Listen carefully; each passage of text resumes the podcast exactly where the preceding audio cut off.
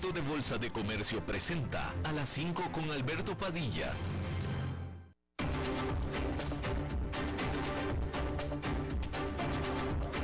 Inicia a las 5 con Alberto Padilla.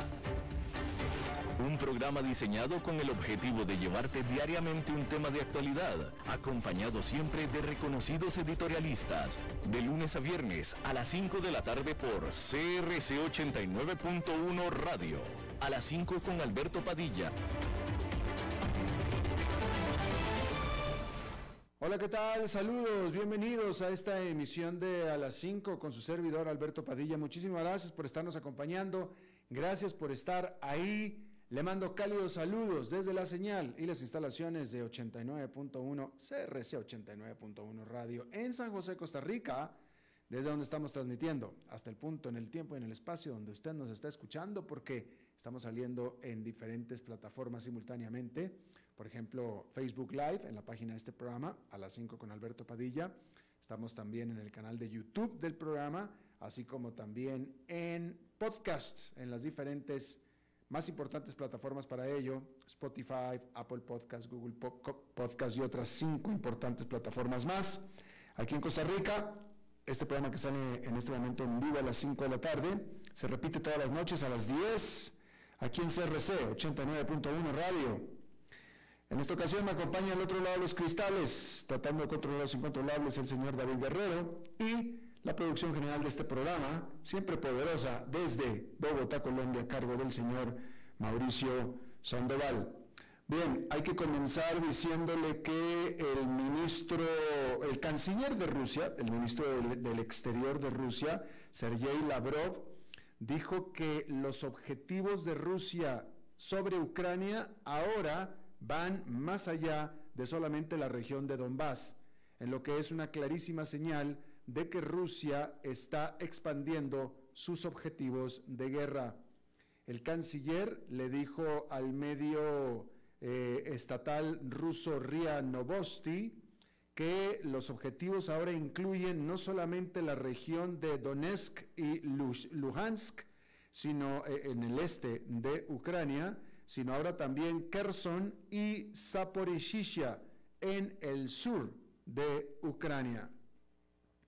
Ya el martes, oficiales de Estados Unidos habían advertido de que Rusia estaba adoptando una, eh, eh, lo que sería un libreto de anexación en las áreas ocupadas. Y cuando dicen libreto, se refieren a básicamente el mismo tipo de movimientos que hizo Rusia cuando se anexó a la península de Crimea, también perteneciente a Ucrania. Y bueno, la Comisión Europea urgió a sus miembros, a sus países miembros, que reduzcan el consumo de gas en un 15% en medio de los temores de una caída en la provisión de gas por parte de Rusia. Este plan de emergencia se da luego de que Vladimir Putin dijera eh, que cuando Gazprom, que es la empresa energética estatal rusa, reinicie la provisión o el bombeo de gas hacia Europa a través del gasoducto Nord Stream 1 este jueves, lo hará a una capacidad drásticamente reducida. Oficialmente, el gasoducto está cerrado por mantenimiento y oficialmente comenzará a bombear gas mucho más abajo de su capacidad precisamente por mantenimiento. Sin embargo, no pocos, por no decir que todos, sospechan que en realidad lo que está pasando es que Rusia está manipulando el flujo de gas como un arma política en represalia por el apoyo de la Unión Europea a Ucrania. Por cierto que Ucrania solicitará a los tenedores de bonos internacionales el retrasar por dos años o extender por dos años el ah, realizar pagos de esta deuda o repagos también, para que pueda Ucrania en ese sentido usar esos recursos, ese dinero, para su defensa contra Rusia. El gobierno ucraniano tiene la esperanza de negociar un retraso o una extensión de los créditos para agosto o mediados de agosto próximo, antes de que se dé un límite para pagar 1.200 millones de dólares de un pago de deuda que tiene que hacer para principios de septiembre. El PIB de Ucrania, el Producto Interno Bruto de, de Ucrania, ha caído un estimado de 40% desde que Rusia invadió al país en febrero. Y bueno, en Italia el gobierno de Mario Draghi, el primer ministro, eh, ha estado en una rebelión este miércoles después de que los líderes de dos partidos de derecha en la coalición gubernamental se abstuvieron de un voto de confianza sobre el gobierno de Draghi. Este, o mejor dicho, Mario Draghi, ganó el voto 95 a 38, pero sin embargo eh, fue una victoria no muy legítima, puesto que estuvo repleta de boicots. Silvio Berlusconi de Forza Italia y Matteo Salvini de la Liga del Norte habían demandado la exclusión del partido populista Movimiento Cinco Estrellas, la exclusión de este partido de la coalición gubernamental, que era una condición que Mario Draghi simplemente se rehusó a aceptar. Ahora se espera que entregue de nuevo su renuncia este jueves, que sería una medida o una decisión que precipitaría elecciones anticipadas en Italia. Y bueno, ahí lo tiene. Eh, déjeme le digo que el presidente de Estados Unidos, Joe Biden, anunció varias eh, acciones ejecutivas relacionadas con el clima días después de que eh, su legislación climática se eh, desplomara en el Congreso. Una de las directivas promueve el desarrollo de eh, turbinas eólicas en el Golfo de México, en el mar del Golfo de México, que ha sido un sitio históricamente de exploración y explotación de petróleo. Sin embargo, hay que decir que el presidente Joe Biden se mantuvo, no, fue tan allá como para declarar una eh, emergencia de cambio climático en el país como algunos activistas al respecto estaban esperando.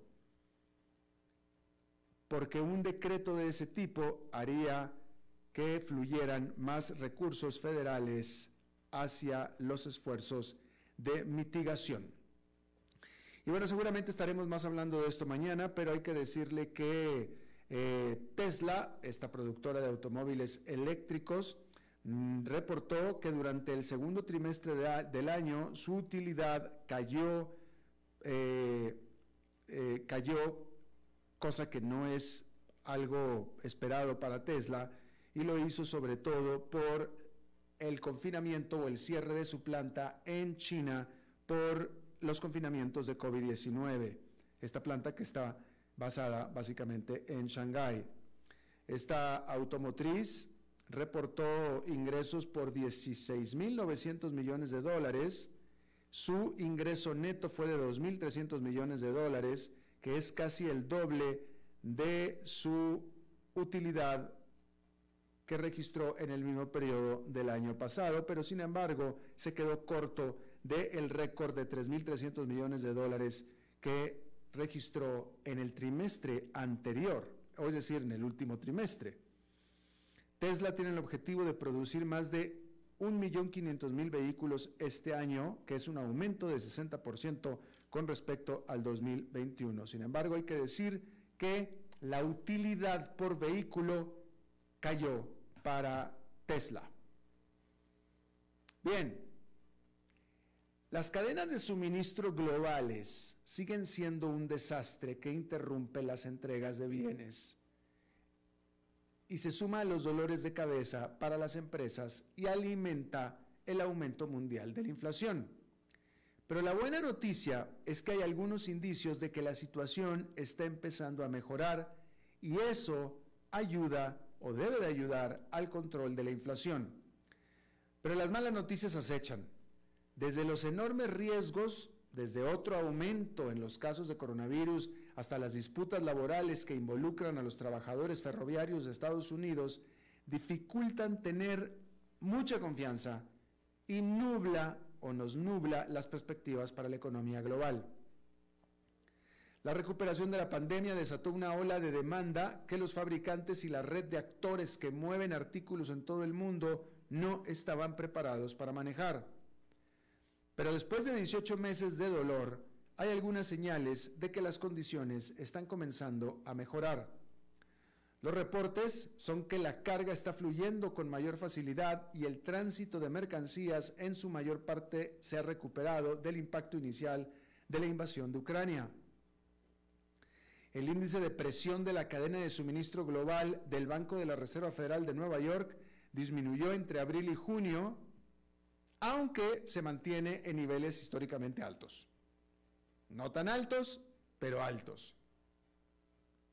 El costo de reservar un contenedor de envío de 40 pies se redujo a casi 6.400 dólares según la plataforma de carga Freightos. Esto es importante porque a principios de año estaba a más de cerca de 9.300 dólares después de superar los 11.000 en septiembre pasado. ¿Sí? 11.000 en septiembre pasado, hoy a 6.400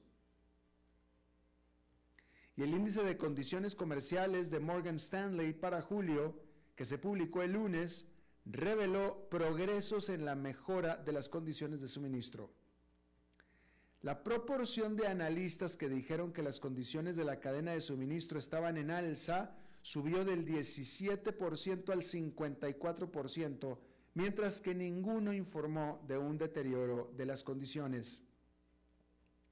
China también ha podido manejar mayores volúmenes de contenedores en puertos clave a pesar de las restricciones destinadas a detener por completo la propagación del COVID-19, aliviando los temores de que la política del presidente Xi Jinping para erradicar el virus exacerbe significativamente los atascos. Sin embargo, la realidad es que el cronograma para una normalización completa sigue siendo una incógnita. Según la encuesta de Morgan Stanley, el 54% de los encuestados cree que las interrupciones del suministro disminuirán en la primera mitad del próximo año, mientras que casi un tercio cree que tomarán más tiempo. El director ejecutivo de Boeing, Dave Calhoun, dijo el lunes que los problemas con la cadena de suministro del fabricante de aviones podrían persistir durante otros 18 meses lo que dificultaría su capacidad para fabricar tantos aviones como quisiera. Las circunstancias todavía están cambiando rápidamente, lo que hace que la previsión sea aún más complicada porque el aumento de infecciones vinculadas a la subvariante BA.5 Omicron podría causar otra ola de escasez de trabajadores y operaciones interrumpidas en los puertos. También se debe monitorear el potencial de nuevas sanciones contra Rusia u otra ronda de confinamientos en China. Las interrupciones del servicio ferroviario también están causando fricciones en vías clave como el puerto de Los Ángeles. El presidente Joe Biden tomó medidas la semana pasada para evitar que los trabajadores ferroviarios de Estados Unidos se declararan en huelga lo que habría provocado que casi el 30% del transporte de mercancías del país se detuviera. Pero el tiempo corre para que las partes lleguen a una solución a más largo plazo. Mientras tanto, una recesión mundial reduciría la presión de manera espectacular. Una caída en la demanda provocada por una recesión mundial frenaría el tráfico de la cadena de suministros mucho antes de lo esperado. Habiendo dicho todo lo anterior, la rapidez con la que las cadenas de suministro vuelvan a la normalidad tendrá importantes consecuencias para la inflación que ha sido estimulada en parte por el acceso limitado al suministro de bienes. Las tendencias ayudarán a dictar el camino a seguir para los formuladores de políticas monetarias como la, como la Reserva Federal, quien sin embargo se espera que la próxima semana aumente las tasas de interés en al menos un 0,75%, lo cual sería definitivamente una medida agresiva. Otra vez. Bien. Ahí lo tiene usted. Déjeme informarle que ayer estuvimos hablando, en la jornada última hemos estado hablando de las vicisitudes, por no decir catástrofes, del incendio en la criptoindustria o el criptomercado, el cual es, ahí está. Sin embargo, bueno, primero que nada establecer que ha sido un año absolutamente brutal para los inversionistas en Bitcoin y otras criptomonedas, ¿verdad? Eso ha quedado clarísimo.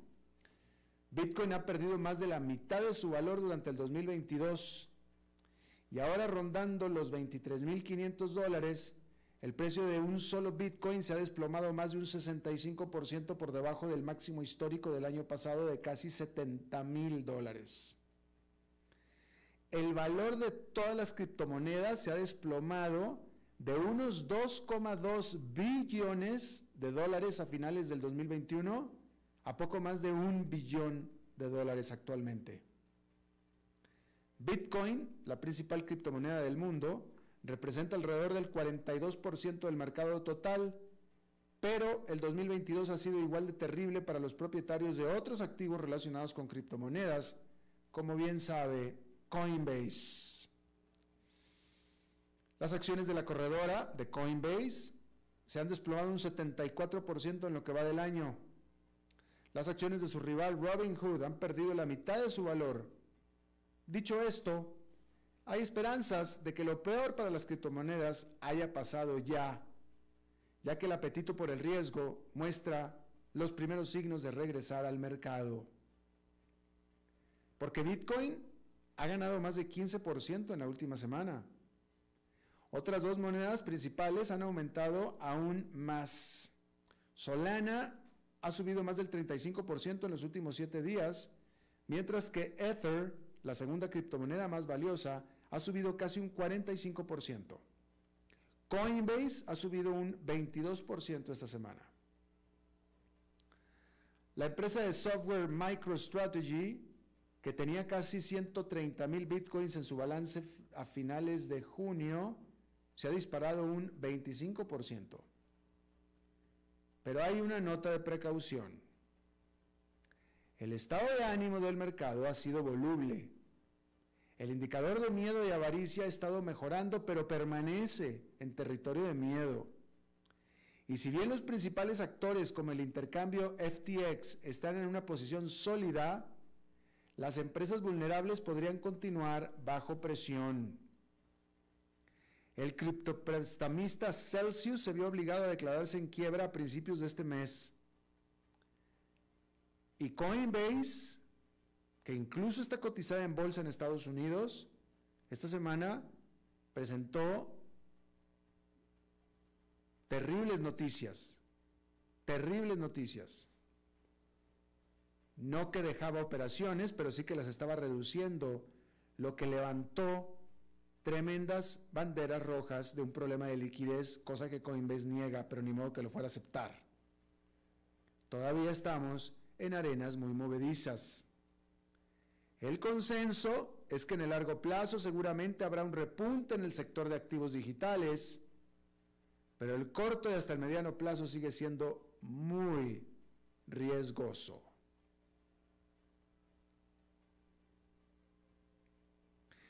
Bueno, Twitter está cumpliendo su deseo de una resolución rápida mientras trata de obligar a Elon Musk a que cumpla con los términos de su acuerdo de adquisición de 44 mil millones de dólares. Twitter le dice a Musk, ahora me cumples o me dejas como estaba. En una victoria anticipada para Twitter, un juez del estado de Delaware dictaminó el martes que la demanda de la empresa debe ir a juicio de cinco días en octubre. Twitter inicialmente solicitó un juicio acelerado de cuatro días y en septiembre, buscando limitar la incertidumbre para sus accionistas y empleados y las consecuencias para su negocio. El equipo legal de Musk se opuso a la moción y la audiencia contó con argumentos minuciosamente redactados de ambos lados, preparando el escenario para lo que será una contenciosa batalla legal. El abogado de Twitter en un momento se refirió a Musk como un enemigo comprometido. Declaró que Musk ha estado y sigue estando obligado por contrato a hacer todo lo posible para cerrar este trato. Lo que está haciendo es exactamente lo contrario, es sabotaje, dijo el abogado. Por su parte, el abogado de Musk respondió diciendo que Musk no tiene un incentivo para mantener esto pendiente durante mucho tiempo. Señaló que el multimillonario sigue siendo uno de los mayores accionistas de Twitter y el equipo de Musk había propuesto que el caso fuera a, a juicio a principios, hasta principios del próximo año, asegurando que eso todavía era un calendario increíblemente rápido y sensato. Las acciones de Twitter subieron casi un 3% el martes y han subido casi un 16% la semana pasada, aunque todavía están muy por debajo del precio de 54 dólares con 20 centavos cada una que Musk acordó en abril. Vamos a ver cómo quedó la acción de Twitter este miércoles. Vamos a ver, este miércoles la acción de Twitter ganó 0,28%, eh, está en 39,60 cuando Musk ofreció más de 54 dólares por cada acción. Bueno, vamos a hablar de una de las favoritas de Wall Street y también de usted, porque si usted ha sido de Netflix, entonces Netflix es una de sus favoritas. No hace mucho tiempo que Wall Street se había o se habría, se habría frustrado ante una noticia tan sombría de Netflix de que entre abril y junio perdió 970 mil suscriptores, que son muchísimos. Pero a los inversionistas no les preocupa la cantidad de clientes que abandonan la plataforma. De hecho, están felices con esa cantidad. Y las acciones de Netflix subieron al final casi 7% en la jornada de este miércoles después de que la compañía informara sus últimos resultados el martes en la tarde. ¿Cuál es la sencillísima razón de esto? Bueno, pues la sencillísima razón es que esperaban que fueran muchas más las cancelaciones. Netflix ya había empujado las expectativas lo más bajo posible, proyectando que perdería 2 millones de suscriptores el último trimestre después de perder 200 mil en los primeros tres meses del año. Y eso creó espacio para una sorpresa positiva. De hecho, el CEO de Netflix recalcó que estamos hablando de perder un millón en lugar de perder dos millones, así que nuestra emoción se ve atenuada por los resultados menos malos. La pérdida de suscriptores más sustancial de Netflix provino de su mercado más grande, que es Estados Unidos y Canadá, donde la plataforma dijo que perdió 1,3 millones de usuarios en el segundo trimestre. Pero eso fue compensado por el aumento de suscriptores en otros países, lo que es una señal de que la inversión de la compañía en programación en idiomas extranjeros está dando sus frutos, como por ejemplo las series en español y ahora las series en coreano también. Y el lanzamiento de la cuarta temporada del popular programa Stranger Things también generó un impulso.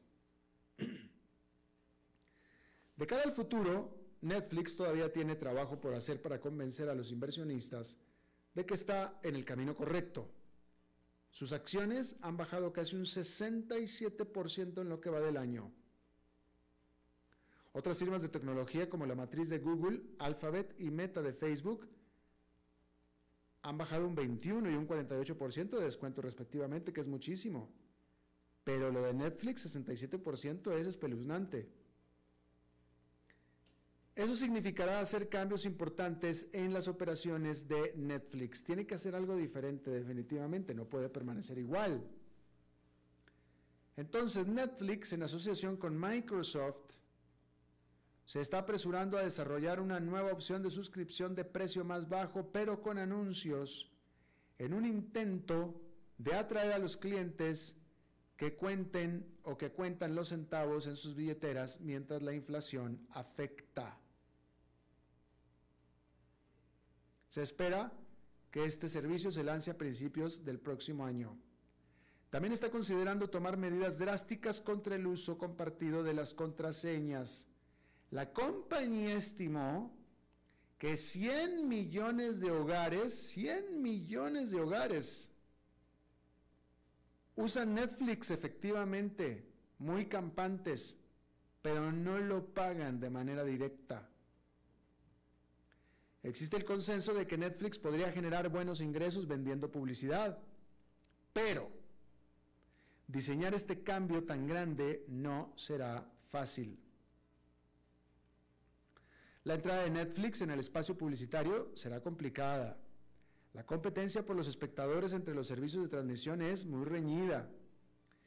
Y si un gran lote de suscriptores cambia a la versión de menor costo para ahorrar dinero, los ingresos por suscripción se verán afectados y la empresa tendrá que compensar con ventas de anuncios. Al respecto, el Bank of America escribió a sus clientes, pedimos cautela ante la creencia de que Netflix podrá usar la publicidad para aumentar los ingresos.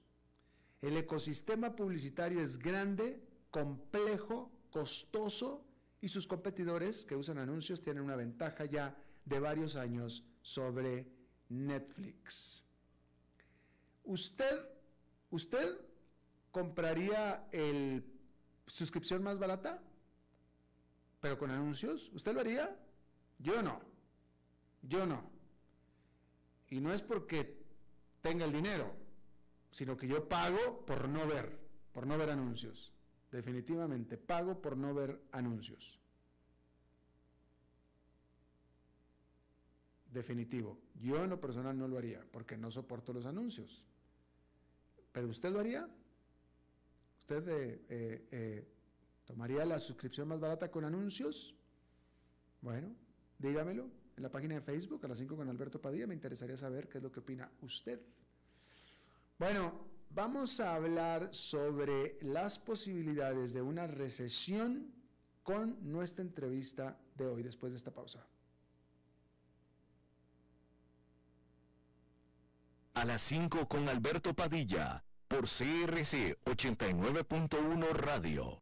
Desde los verdes bosques de nuestra montaña nos llega agua Cerros de la Riva, agua fresca de manantial que te permitirá vivir en equilibrio, proteger tu salud y la de tu familia, libre de sustancias químicas, envasada sin alterar su naturaleza a 2.000 metros de altura.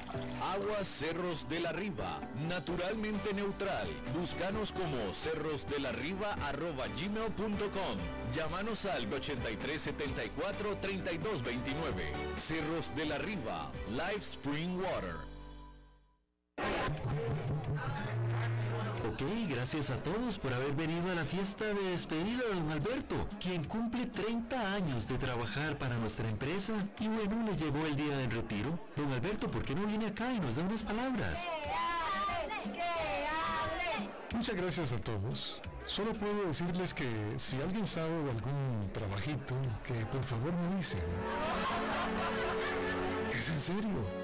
No me preparé para este momento y tengo que ver cómo consigo otro trabajo.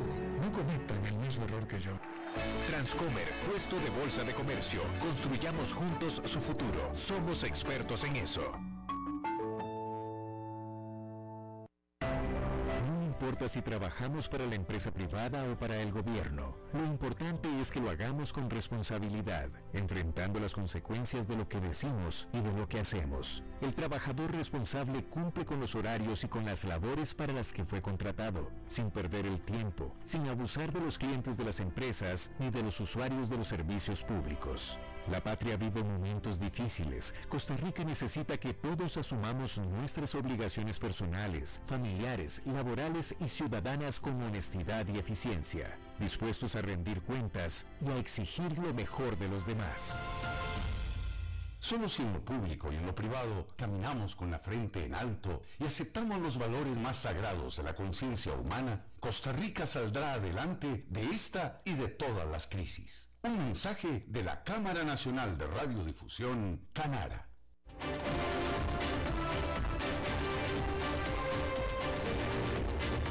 Seguimos escuchando a las 5 con Alberto Padilla. Bueno, vamos a hablar del estado de la economía, el estado de la economía de Estados Unidos, el estado de la economía latinoamericana, el estado de la economía mundial y con uno de mis economistas favoritos, un gran analista, un gran comunicador. Él es economista eh, de la Universidad de Chicago, lo que lo acredita como Chicago Boy, verdadero. Fue economista del Fondo Monetario Internacional, economista en Wall Street muchos años. Actualmente tiene su propia práctica de consultoría José María Barrio Nuevo, desde Nueva York, me da mucho gusto saludarte. Gusto saludarte, Alberto, gusto estar con ustedes. Gracias, José María. Este, a ver, ah, ¿por dónde empezar? Déjame te pregunto a ti. estábamos leyendo hace un momento aquí, José María, que eh, los precios de los combustibles en Estados Unidos han estado disminuyendo. Eh, los problemas de la cadena de suministro han estado resolviéndose poco a poco lo cual en teoría todo eso generaría menos presión sobre la inflación y en general existe la perspectiva de que si, de que si va a haber recesión económica en este país, esta, si es que la va a haber, va a ser leve y más adelante como por el próximo año. ¿Cuál es la perspectiva tuya al respecto, José María? mira, yo, creo que el tema aquí es, ha habido mucha confusión de, y lo habíamos comentado en la, última oportunidad que, que pude platicar contigo y con tu audiencia, este, había mucha confusión con el tema este de las cadenas de suministro, porque si bien, por supuesto que ha habido esos problemas, la realidad es que el efecto dominante ha sido la sólida, muy fuerte eh, demanda agregada, ¿no? Está aumentado muchísimo. Eso es muy fácil saberlo porque si los problemas de la cadena de suministro son los que prevalecen o, predominan, nosotros ya hubiéramos visto desde hace mucho tiempo que el crecimiento económico de Estados Unidos y de muchos países se hubiera desacelerado muy, muy rápido. La realidad es que hoy en día ya se está desacelerando, no tanto como mucha gente ha estado preocupada de que, bueno, ya estamos en una recesión o no está pronto una recesión, la realidad es que la demanda había estado creciendo de una manera fuertísima, brutal, y eso obviamente genera la presión inflacionaria. Ahora, la Reserva Federal le gusta platicar más del tema de las cadenas de los problemas de suministro, porque evidentemente es la manera en que puede zafar un poco de lo que ha sido verdaderamente, y luego honestamente, un manejo desastroso. O sea, tu objetivo de inflación se supone que es 2% y tú estás al 9% pues evidentemente este, hay algo que no estás haciendo bien y lo más importante es que es desde hace mucho tiempo. Ese es el otro punto que es importante porque esto no fue de un día para otro, llevamos más de un año en este proceso y lo más increíble de todo es que apenas ahora, hace un par de meses, la Reserva Federal empezó a subir sus tasas de interés. Entonces, este punto es muy importante porque nos dice que lo que estuvo detrás del gran impulso de la demanda agregada fue el extraordinario aumento de liquidez, todo este estímulo cuantitativo, y obviamente la Reserva Federal ha sido muy lenta en quitarlo. Eso implica y explica también por qué la inflación se ha mantenido alta, inclusive cuando ya desde hace algunos meses se están resolviendo, como tú lo mencionas, estos problemas de la cadena de suministro. Ahora, el problema es que al ir tan atrás, la realidad es que nada de esto es como virtual. O sea, lamentablemente estamos en un mundo donde este, es muy fácil describir hasta realidades alternativas, paralelas, virtuales, etcétera. Y así no funciona la economía. La economía funciona, son procesos. Tú necesitas hacer un proceso y llevar a cabo un proceso de restricción monetaria muy importante porque estás muy atrás y entre más atrás estás, más tienes que subir la tasa de interés y más alta se va a quedar por más tiempo. Eso apenas empieza. Lo que va a ayudar a desacelerar más eh, la inflación es que van ahora sí ya a partir de junio empezaron a reducir el estímulo cuantitativo, que es el que generó esa enorme presión de demanda que te estoy hablando. Y pues sí, a partir de, no sé, un mes o dos vas a ver que la economía se va a desacelerar mucho más. Ahora, tal vez no entres a recesión, pero eso es bastante irrelevante porque el año pasado llegaste a tener tasas de crecimiento pues cercanas al 6,5%. Si tú bajas del seis y medio al 0, al 1, pues es irrelevante que estés en recesión porque la desaceleración es brutal. Mm. Eso es la parte que no te ayuda porque estás limitando la posibilidad que tiene la economía de seguir creando empleo y obviamente esas son las presiones que vas a tener. La FED ha dicho que bueno, voy a hacerlo muy gradual, con lo cual no va a aumentar mucho el desempleo, pero gente como Larry Summers y gente que entiende bien el problema, eh, Oliver Blanchard, por ejemplo, han escrito recientemente que bueno, eso es eso es superstición, o sea, no hay manera que tú puedas lograr reducir esa presión sin que vas a tener un aumento en el desempleo. Eso va a pasar. Obviamente eso no es lo que nadie quiere oír, menos el, el, pues, el sistema político, pero evidentemente es lo que se va a dar después de una Reserva Federal que ha manejado desastrosamente todo este proceso. Y lo digo realmente, o sea, de manera muy objetiva, porque tenemos ejemplos de otros bancos centrales y la verdad es que un banco central que en el pasado pues tuvo algunos algunos algunas presiones adicionales, tuvo problemas con la inflación, aunque no una inflación tan elevada, de alrededor del 8%, así, fue el Banco de México. En esta oportunidad, aunque también había presión inflacionaria, el Banco de México ha estado muy por adelante de la inflación. Y eso es importante porque quiere decir que va a terminar su ciclo restrictivo antes que la Fed y obviamente lo que la consecuencia de estar por delante de inflación y manejar bien el proceso es que por primera vez este pues prácticamente en la historia moderna de México la inflación en Estados Unidos está más alta que en México o sea si tú me decías eso hace unos años tú hubieras dicho no yo creo que es muy difícil y realmente lo que está pasando. Y lo relevante no es eso, lo relevante es que el Banco de México va a terminar su ciclo monetario antes y eso le va a permitir a México atraer capital y empezar a reducir las tasas. Mientras tanto, el problema para el resto del mundo, en tu, en tu, tu, pregunta, los puntos que señalabas, el problema es que la Fed sigue subiendo tasas, eso genera presiones en los rendimientos y en las tasas de interés de los demás países, y junto con las presiones de inflación que son importadas de Estados Unidos, esa es la parte también desastrosa para el resto del mundo, pues obliga a los bancos centrales a continuar subiendo su tasa de interés. Hay bancos que están en otra cosa y en otra órbita, como el caso de Argentina, que ese sí es el, pues, es el peor de todos los casos. Este, pero hay muchos otros que realmente iban bien y obviamente se ven en la necesidad de subir siguiendo, subiendo tasas, como es el caso de Colombia, obviamente Colombia también tiene otros aspectos internos a raíz de la, de la elección presidencial, y sobre la dirección del país, pero evidentemente eso genera presión sobre el tipo de cambio.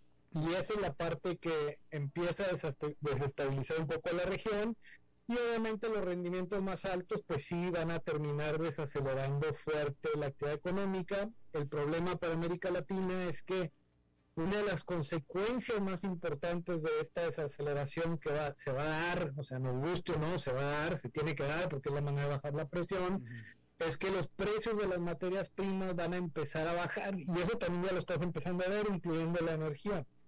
Y obviamente el petróleo, los precios, la gasolina tarda más tiempo porque las compañías siempre obviamente buscan mantener los márgenes lo más altos que pueden, entonces se tardan un tiempo en bajarlas, pero pues también van a bajar. Y ahí a los, a, a los países que dependen mucho de materias primas, como América Latina, pues obviamente le va a meter presiones adicionales de tipo fiscal, de tipo aumento económico, y obviamente ahí resultaría una desaceleración más importante. El que puede zafar de ese proceso es el que logre el que logre terminar su ciclo restrictivo antes, el que logre decir ya llega al final, porque ese país va a empezar a recibir capital antes que los demás, inclusive antes que el mismo Estados Unidos, y nuevamente esa es la posición en la que México se está poniendo y eso implica que hoy en día tiene buena posibilidad de evitar una recesión. La ventaja que tiene México es que su crecimiento empieza a una tasa mucho más baja, obviamente, pero tiene oportunidad todavía de lograr terminar su ciclo y evitar una recesión. ¿Por qué es importante? Porque si no evita la recesión, pues el tipo de cambio se lo va a ajustar mucho más y ahí va el Banco de México a poner que subir más las tasas. Este es un problema este, muy serio hoy en día, pero todo esto se, se inicia pues por este manejo muy deficiente de la Reserva Federal, muy desafortunado realmente. Eh, José María, hablando de este manejo desafortunado, déjame te pregunto, ¿cuál es el, el, origen o eh, el, verdadero manejo desafortunado? Los estímulos que aplicó, los cuales se pensaban y se asumen que eran necesarios por la desaceleración de la COVID-19, o el tiempo que los estuvo aplicando y lo que se tardó en quitarlos. Lo segundo, el tiempo que se tardó en quitarlos, porque ya sabíamos desde noviembre del 2020, mm. ya sabíamos que la economía ya se empezaba a recuperar, veíamos que iba a ser un rebote bastante rápido como de V, mm. obviamente eso fue lo que se dio, y en lugar de empezar a, terminar ese estímulo a partir de noviembre, con lo cual a partir de marzo, una vez que ya tomó posesión el presidente Biden, a partir de marzo del 2021 podía empezar a restringir.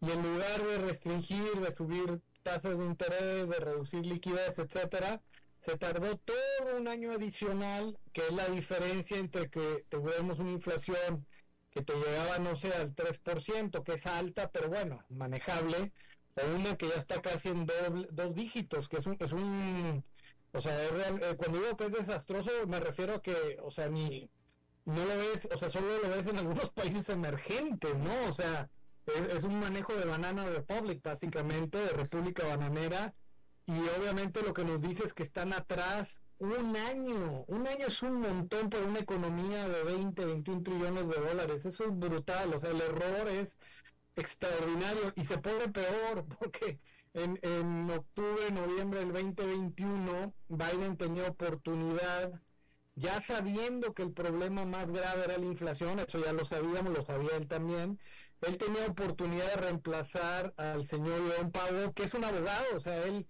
problema que él tiene es que él realmente no sabe bien qué hacer y lo que hace es buscar, o sea, tiene mucho conocimiento por su experiencia en la fe de toda la vida, etcétera, pero él es abogado.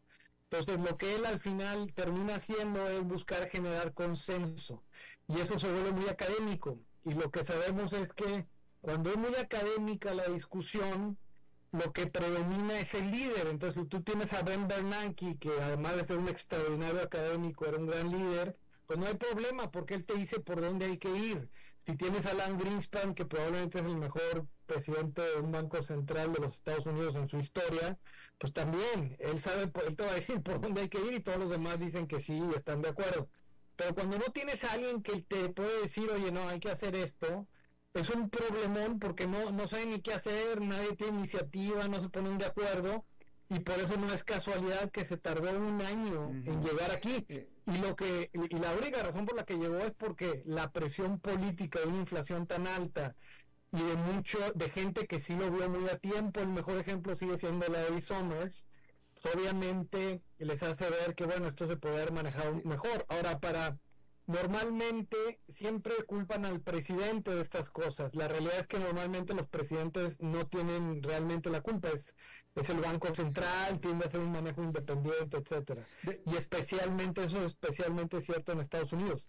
Ahora, en este caso, sí se aplica el que sí es la culpa y la responsabilidad del presidente porque el señor sabía que eso era un problema, sabía que tenía gente que había estado con presidentes demócratas como, como Somers y otra gente con la que él inclusive hablaba, que le decía que eso había que atacarlo ya, y en lugar de cambiar y poner un líder en el Banco Central, que eso es muy importante, decidió mantenerlo y peor que lo que dijo es que hay que dar continuidad y bueno, pues darle continuidad a alguien que Trump escogió porque quería manipularlo como él quisiera, no le funcionó así, pero esa es la razón por la que lo puso. Este, este pues darle continuidad a eso no tiene ningún sentido, además políticamente pues tienes que ser medio tonto ¿no? para hacer eso. De, hecho, pues, sí, José María, de hecho José María a mí me llamó mucho la atención Mm. que, que, que, Biden ratificara a Jerome Powell, dado que Jerome Powell fue puesto por eh, Donald Trump. No que lo hiciera necesariamente malo, pero sería prácticamente lo único que dejó, que hizo Donald Trump que respetó Biden. Me llamó mucho la atención. Y, peor, que te dice que lo hace para darle continuidad. sea, el favor. Continuidad que alguien que puso porque quería manipular alguien que puso Trump por la razón equivocada le quiere dar continuidad, alguien que no sabe que la inflación se le fue de las manos porque el señor se enteró ya hasta, hasta principios de este año. Y bueno, pues el presidente pues sí tiene la obligación de asesorarse bien, no, no es de que él tenga que saber de la parte monetaria, por supuesto que no, pero sí tiene la obligación de, asesor, de asesorarse de gente que sepa bien, o sea, tú no puedes ir a decir, no, pues que quiero darle continuidad a lo que hizo Trump, y tú eres demócrata, o sea, ¿qué continuidad le quieres dar? O sea, no, no, no, es, es, una vergüenza, y obviamente pues lo ves en los polls, o sea, en las encuestas, el problema número uno es la inflación, el, los niveles en los que la gente ve a Biden pues son paupérrimos, inclusive está prácticamente abajo de Trump, lo cual es, o sea, tienes, eso es legendario, tienes que tener una habilidad extraordinaria para lograr eso, porque además el tipo pues es un señor que se conduce de una manera pues, pues correcta, con responsabilidad, etcétera, y, y es única y exclusivamente porque la gente está diciendo, espérate, nosotros no somos una república bananera, estamos hablando del país más grande del mundo, ¿cómo vas a tener este tipo de manejo, no? Y y eso es después de un contexto donde acuérdate que hubo varios gobernadores que los agarraron en cosas de corrupción, de fraude, haciendo tranza, usando información del Banco Central para poner posiciones en el mercado, hacer dinero, que eso es súper ilegal ¿eh? en toda la industria y en Estados Unidos. Eh, y obviamente les pidieron que se fueran, en lugar de meterlos a la cárcel, les pidieron que se fueran. Y, todo eso es una vergüenza, O sea, y bueno esa es un poco la señal de los tiempos, como dicen. José María, en un minuto, por favor, en este punto, en un minuto, ¿tú ves, ves recesión en Estados Unidos, sí o no? ¿Para cuándo y cuánto? Yo, yo, veo una recesión leve, sí veo recesión, veo que es leve, menos uno, menos dos por ciento. ¿Por qué? Porque esta es una reserva federal que siempre va a tratar de hacer al estilo de la Latinoamérica antigua, de los malos bancos centrales, tratar de hacer lo menos posible todo el tiempo. Y cuando tú haces esto, terminas con tasas mucho más altas subiendo, y, subiéndolas por más tiempo. Y obviamente eso es en un contexto donde han perdido mucha credibilidad. Obviamente eso que te dice que el ajuste lo hace el mercado. ¿Y qué pasa cuando lo hace el mercado? Que el, ajuste principal es sobre la actividad económica y precisamente le, hace, le estás pegando y le hace pegar más fuerte a la inversión y al crecimiento y por eso sí, mm. ve recesión pero leve. Ok. José María Barrio Nuevo, eh, economista desde Nueva York. Te agradezco muchísimo haber charlado con nosotros, como siempre. Muchas gracias a ti, Alberto. Gracias. Un abrazo. estar con ustedes. Eh, nos vamos directito. Bueno, vámonos directito a cosas también muy importantes. Es miércoles y los miércoles toca. El miércoles es cuando toca. Toca enlazarnos al programa de BIT en 94.7, la estación hermana de 89.1, porque ahí es donde está nuestra gran amiga Maritza. Mi amor, aquí estoy, soy toda tuya. ¿Cómo estás, Maritza? Eres toda mía, te lo agradezco mucho. Qué honor el mío. Bueno, a veces sí depende. depende de qué día. ok, está bien, está bien. Maritza, ¿cómo estás? Bella, hermosa, ya sé. ¿Qué más? Sí, feliz. Me siento muy contenta. Ah, me da mucho gusto. Cuéntanos, ¿por qué estás tan contenta? Mi amor, porque la vida es bella, porque la vida es bella, porque hay que aprovecharla, porque la vida es una. Y uno tiene que aprender a ser feliz. ¿Me eh, O sea, que tú, es que tú lo tienes todo. Tú tienes fama, fortuna. No, no. Bueno, bueno. Este, a mí me gustaría un poquito más de dinero, porque rica estoy. Pero sí me gustaría más de, un poquito más de Acaudalada. Ay, mi amor, precioso. Fíjate que yo te tengo una cuestión. Mm que te va a hacer de espalda. Porque por lo general, por lo general, este, yo soy consciente de mi estilo, no sé por qué la vida me pone ese tipo de cosas. Y la nota picante, siempre, ¿verdad? Sí, por lo general es como una nota picante. Sí, ¿Estás ahí? Aquí estoy yo. Pero fíjate que hoy no. Hoy, no te tengo nada así picantoso, pero te tengo hoy son, son los consejos de Maritza, ¿qué te parece? Ok, entonces puedo decirle aquí a mi controlador que se relaje, ah, que... No te pongas ningún botón rojo, te lo dije, a mí no me vas a censurar, Alberto. No, bueno, oye, es que dice, bueno, lo que pasa que son notas muy fuertes, este, pero bueno, Maritza, adelante. Esa es la vida, es la vida lo que nos está pasando de, frente. Mi amor, tengo una nota divina, por Fíjate, a, este, a vos te gusta, a vos te, no, pues que no me van a tomar en serio. A vos te gusta lavar el arroz antes de comer. Pero el otro se ríe y estoy diciendo algo normal. ¿Qué pasa? ¿Qué está pasando? No me estás albureando, sí. Tommy, con algún popote y no, no, Roberto, no seas así. No, no, que si te gusta el arroz con popote, no, no es, es el Roberto Alfaro para todo el público, ¿eh? Roberto, mi amor. Tu pregunta es otra, Jani, querida. No, aquí, estamos hablando de cocinar arroz, que si yo lo lavo antes de cocinarlo. Mi amor. No. Lo, lo, frío, sí lo frío un poquito, lo sofrío. No, mi vida, no, mi amor, estamos mal, estamos mal. Y esto ha sido una, una polémica que se ha, este, que se ha debatido entre dos bandos, los que lavan el arroz y los que no. Fíjate que desde las madres y las abuelas, yo me acuerdo. Bueno, mamá, mamá lava el arroz, mira. No, pero no, pero ¿por qué cuesta? Ay, no, pero ¿por qué no me toman en serio? No, no, si yo te estoy tomando, es que tosito, sí, un poquito. A ver, fíjate que mamá sí lava el arroz y mi abuela, que en paz descanse, ella no lo hacía. Entonces, este, ella, eh, eh, este, ya está, está grandecita, pero ella le encanta cocinar. ¿Y tú lavas el arroz? Fíjate que después de esta nota, Pero que no sé, si el arroz, si, si, lavas el arroz, lo mojas, se, se, se hace pastoso, se bate, ¿no? Y mira, what happened to you?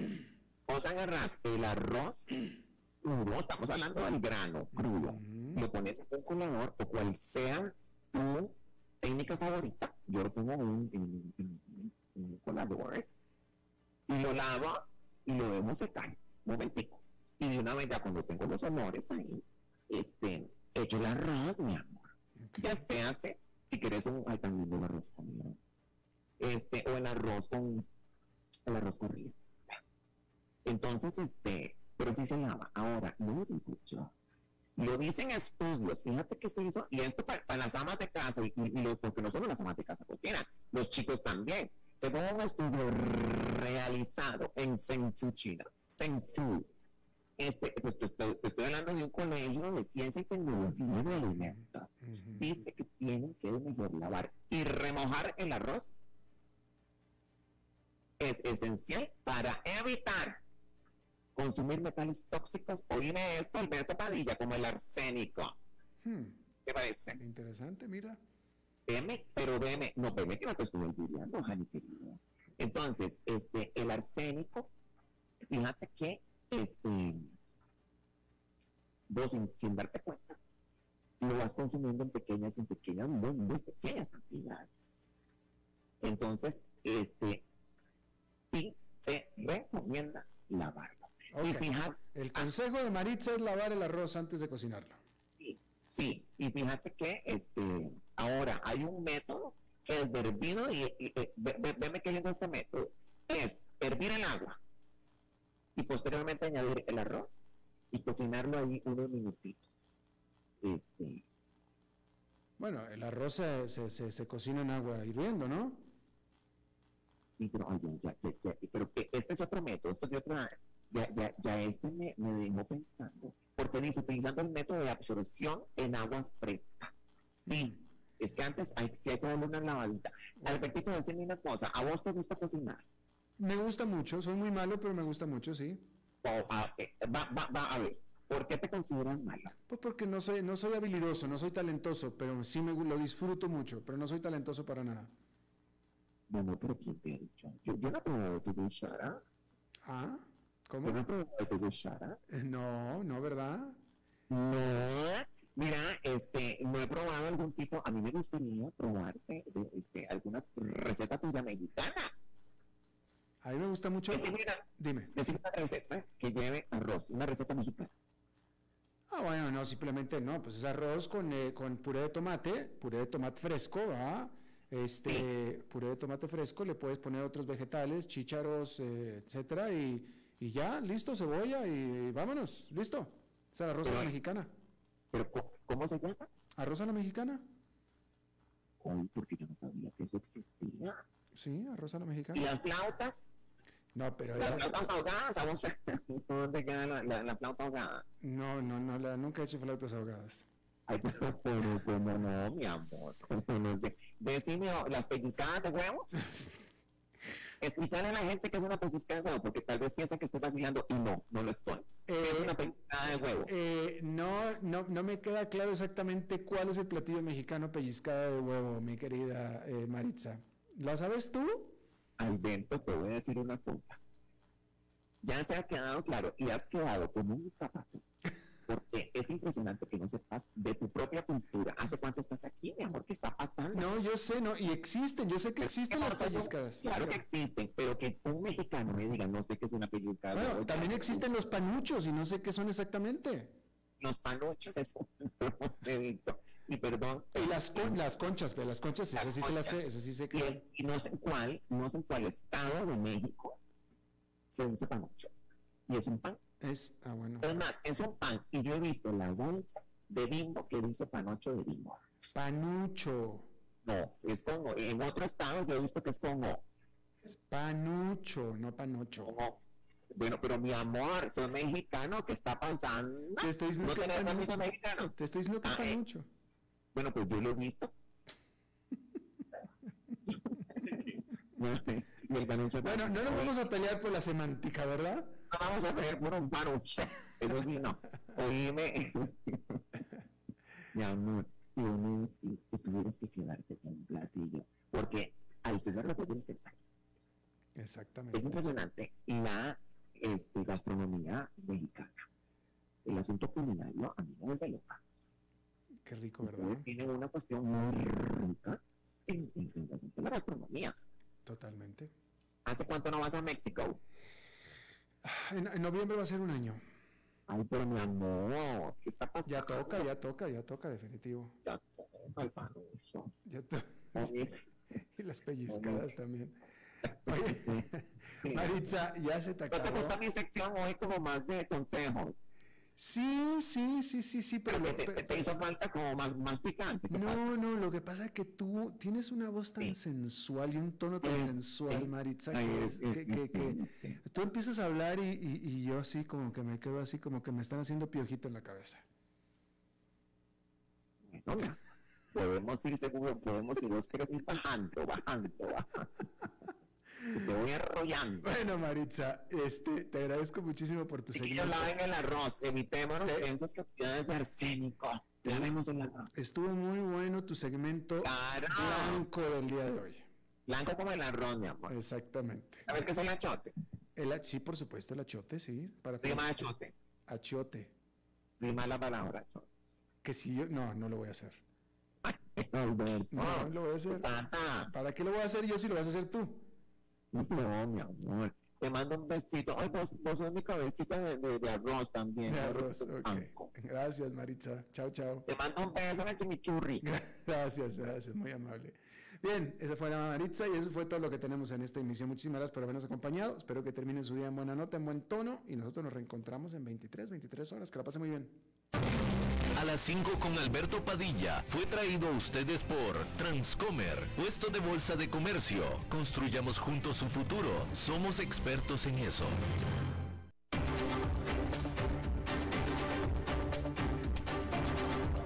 Concluye a las 5 con Alberto Padilla.